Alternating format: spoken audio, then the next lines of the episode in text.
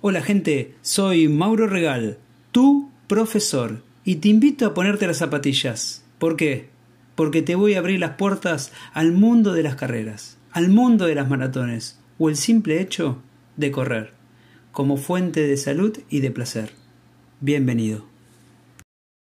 Bueno, hoy estamos en nuestro primer capítulo, que es el kilómetro. Hay que entender una cosa a la hora de empezar a, estar en este nuevo mundo de lo que son, eh, de lo que es el running. ¿Todos podemos correr? Esa es la gran pregunta.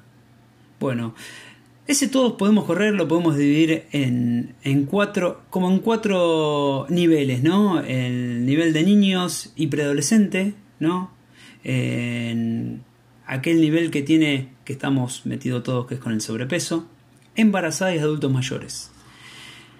Los niños y preadolescentes, eh, digamos, ellos es natural que corran, que jueguen. No podemos especificar un, un, deporte, ¿no? tiene que trabajar mucho la multi, el multijuego y, la, la, parte de lo que es la lateralización.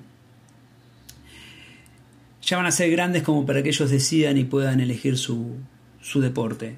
Con sobrepeso, el primer objetivo que tenemos que tener es bajar de peso con el ejercicio sin impacto. Acá es donde tenemos que trabajar la fuerza, donde podemos combinar, sí, esa, esa parte aeróbica de ciclismo con remo y caminata, pero evitar el, trote como una primera medida. Hasta no bajar, hasta no bajar de peso y ser fuerte, eso es, eso es fundamental. Gente embarazada, ¿puede correr la gente embarazada? Que tiene que consultar al médico antes de seguir corriendo.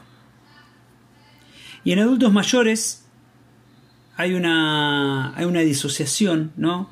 Porque hay una gran disociación entre lo que es la edad biológica, lo funcional y cronológico. Eso le va a determinar si una persona a tal edad puede seguir corriendo. Pero bueno, hay gente con ochenta y pico de años que está corriendo. Así que eso nos está marcando algo. Así que ahí estoy dejando si todos podemos correr. Yo creo que todos podemos correr teniendo un plan, una planificación y un objetivo. Las razones para ponernos en movimiento son por riesgo vital. Digamos, nosotros vamos a luchar contra el sedentarismo, muchas horas sentados, donde nos afecta el nivel de articulación muscular. Al estar sentados, por eso donde recomendamos nosotros estas pausas activas, en donde nosotros estamos trabajando 6, 8 o 10 horas tomarnos una pausa cada una hora, hacer trabajitos de movilidad, cinco minutos, movilidad de hombro, movilidad de cadera, pararnos, caminar un, un ratito, hacerte un té. Eso ayuda mucho para no tener esas complicaciones. Lo importante antes de arrancar es hacer una evaluación de tu estado físico, ¿no? ¿Y qué vamos a evaluar? Bueno, el médico va a hacer sus chequeos correspondientes. Nosotros vamos a evaluar cómo estás corriendo, cuál es tu pisada. Un test de evaluación, ya sea el kilómetro, el yo-yo test, el test de Cooper, la escala de Bohr, que lo ampliaremos más adelante. Los primeros análisis que vamos a hacer sobre el estilo de la carrera va a ser sobre la pisada, sobre el salto vertical, sobre la zancada, se mueven los brazos, son todas pequeñas cosas que nosotros nos están dando un un análisis de cómo uno está corriendo. Sabemos que hay técnica como corredores hay. Entonces cada uno va a tener su técnica y cada uno se va a moldar a su técnica. Y el, el gran objetivo es conocer sus posibilidades y limitaciones. ¿Cuál es el principio del buen corredor? Es tener una sesión de entrenamiento ordenada, donde va a tener una entrada en calor, una parte central, una vuelta a la calma.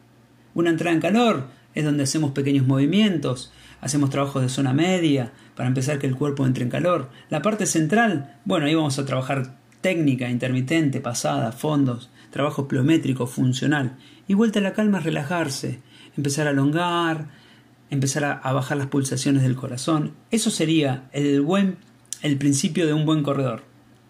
Y vamos a dejar dos tips de regalo. Dentro de nosotros vamos a evaluar ustedes mismos se van a evaluar. Los pies neutros, ¿no? Que los pies neutros, ¿qué quiere decir? Ustedes de forma parada tienen que estar en tensión con el glúteo y el abdomen juntando escápulas y los pies siempre mirando para el frente. En esa posición van a mantener. Esa posición la van a mantener 30, 40, un minuto. Aflojan y vuelven a hacerlo. Eso es un buen tips para empezar a tener pies neutros. Y después empezar a usar zapatos planos. Tratar de evitar esos zapatos con tacos. esos zapatos con, con, un, con un poquito más de reborde. Evitemos eso. Y empecemos a usar zapatos planos, zapatillas planas. Así que bueno, si te gustó este primer podcast, eh, comentame, suscríbete. Puedes seguirme en las redes sociales, en Instagram y en Facebook. Hasta la próxima.